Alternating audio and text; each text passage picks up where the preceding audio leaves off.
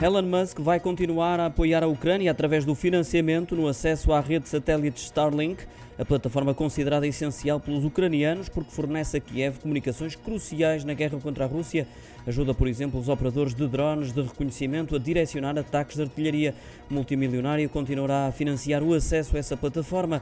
Terá dado essa garantia ao governo de Volodymyr Zelensky, revelou Mikhailo Fedorov, ministro da Transformação Digital da Ucrânia, à margem da Web Summit que decorre em Lisboa. Havia dúvidas eh, se esse apoio se iria manter, uma vez que Musk chegou a publicar no Twitter eh, que o SpaceX Starlink, com as necessidades de comunicações da Ucrânia, estava a ter um custo por mês de 20 milhões de dólares à empresa que fundou, a SpaceX, e por essa razão terá pedido ao Departamento da Defesa dos Estados Unidos que assumisse esse financiamento. Vai, no entanto, continuar a ser assegurado por Musk, isto de acordo com Fedorov.